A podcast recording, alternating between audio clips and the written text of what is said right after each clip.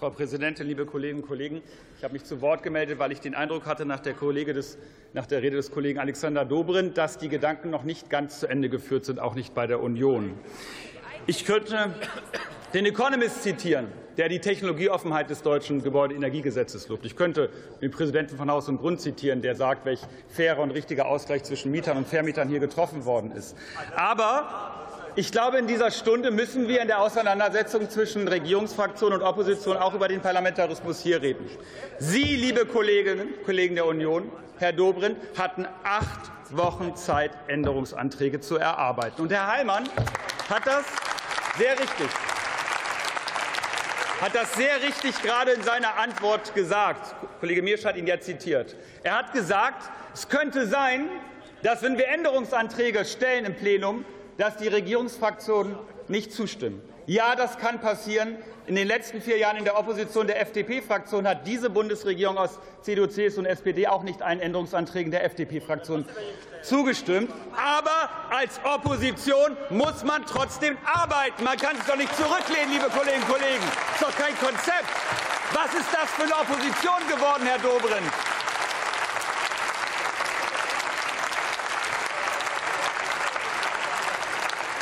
Die Empfehlung der CDU-CSU lautet keine Änderung des Gebäudeenergiegesetzes in Deutschland.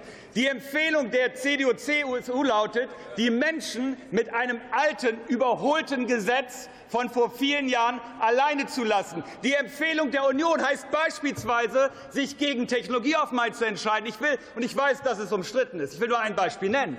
Kollege Dürr, ich habe die Uhr angehalten. Ja. Gestatten Sie eine Frage oder des Bemerkung Kollegen des Kollegen Heilmann? Ich habe äh, gute Erfahrungen damit gemacht. Gerne, Herr Heilmann. Das mit der guten Erfahrung würde ich teilen. Vielen Dank, dass Sie die Zwischenfrage, Zwischenfrage zulassen. Ja, ich weiß auch nicht, was mit die. Ich wollte. Doch.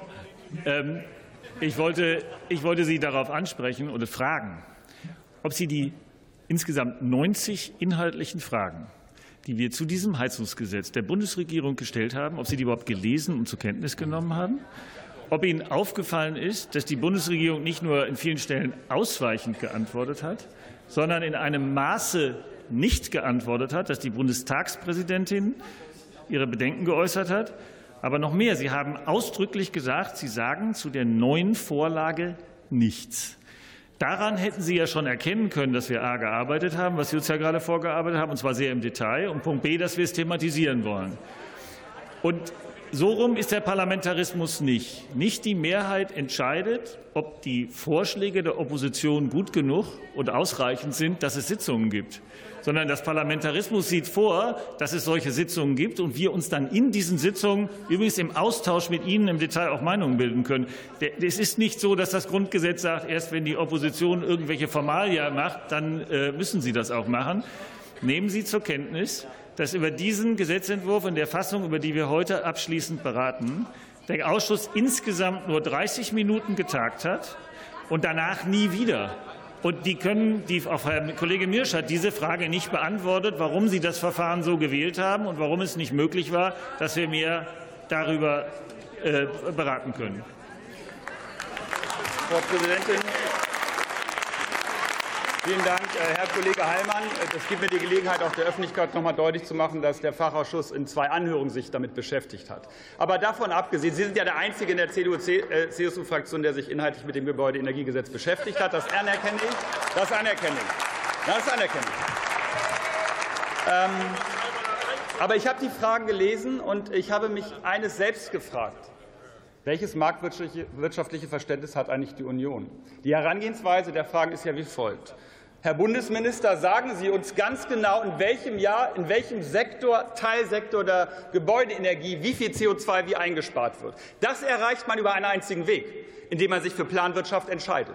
Diese Koalition hat sich aber für Technologiehoffenheit entschieden, und die Ziele des Gebäudesektors, die sind ganz klar. Die sind nämlich gedeckelt, und die werden wir nur durch Technologieoffenheit erreichen und nicht, indem klar ist, ob Frau Müller in der A-Straße so und so viel CO2 einspart in Zukunft und Herr Mayer in der B-Straße eine andere Menge. Die Herangehensweise ändert sich fundamental. Wir ändern das Klimaschutzgesetz, denn eins ist doch klar, dieses Land hat doch mit planwirtschaftlicher wissenschaftlichen Ansätzen in den letzten 15 Jahren seine Erfahrung gemacht. An keiner einzigen Stelle haben wir sinnvoll die Klimaschutzziele erreicht.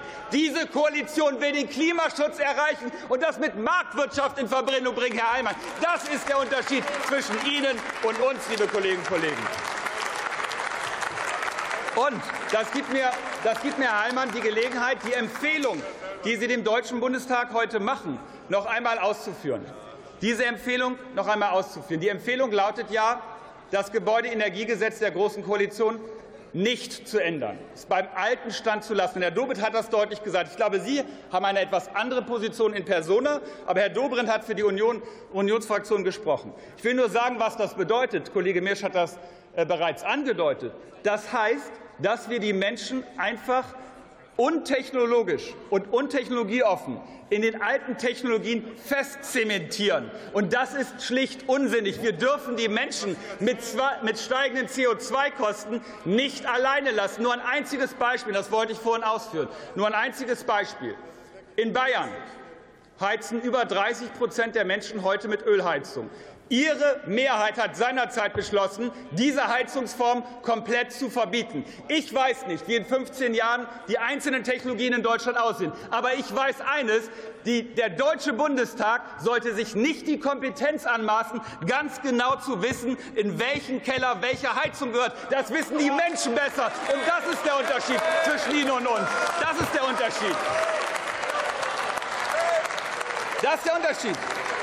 Und wenn man und wenn man, und wenn man das zusammenfasst, ich meine, das gleiche, die gleiche Debatte, jetzt regen Sie sich nicht so auf, die gleiche Debatte haben wir doch haben wir doch geführt, als Markus Söder seinerzeit das Verbrenner ausgefordert hat und so weiter und so fort. Wir haben das von Ihnen alles gehört. Hier sind Sie nicht in der Lage, Änderungsanträge zu stellen. Ihre Regierungszeit spricht Bände an der Stelle, was Sie in der Vergangenheit angestellt haben. Klimaschutzziele gerissen und technologieoffen waren Sie an der Stelle auch nicht. Diese Koalition, diese Koalition geht nach den Änderungsanträgen aus den Regierungsfraktionen einen anderen Weg bei der Gebäudeenergieversorgung in Deutschland. Wir wollen Klimaschutz erreichen, wir wollen es marktwirtschaftlich machen, wir wollen es technologieoffen machen. Kurzum, die Heizung muss zum Haus passen und nicht umgekehrt. Und so sollte sich der Deutsche Bundestag entscheiden. Ich danke Ihnen.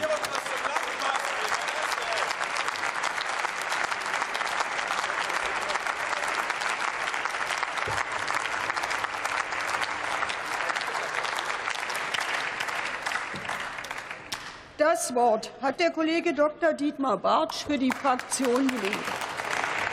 Frau Präsidentin, meine Damen und Herren!